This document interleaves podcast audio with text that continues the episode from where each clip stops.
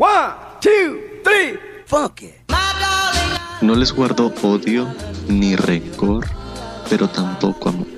Si tu padre o tu madre no te da amor, si no te demuestra afecto, o si tus tíos intentan inventar mil historias de ti, no estás obligado a quererlos. Si tus hijos dejan de verte, de llamarte, un padre o una madre ausente no es tan solo la ausencia física, sino también puede llegar a ser una ausencia emocional.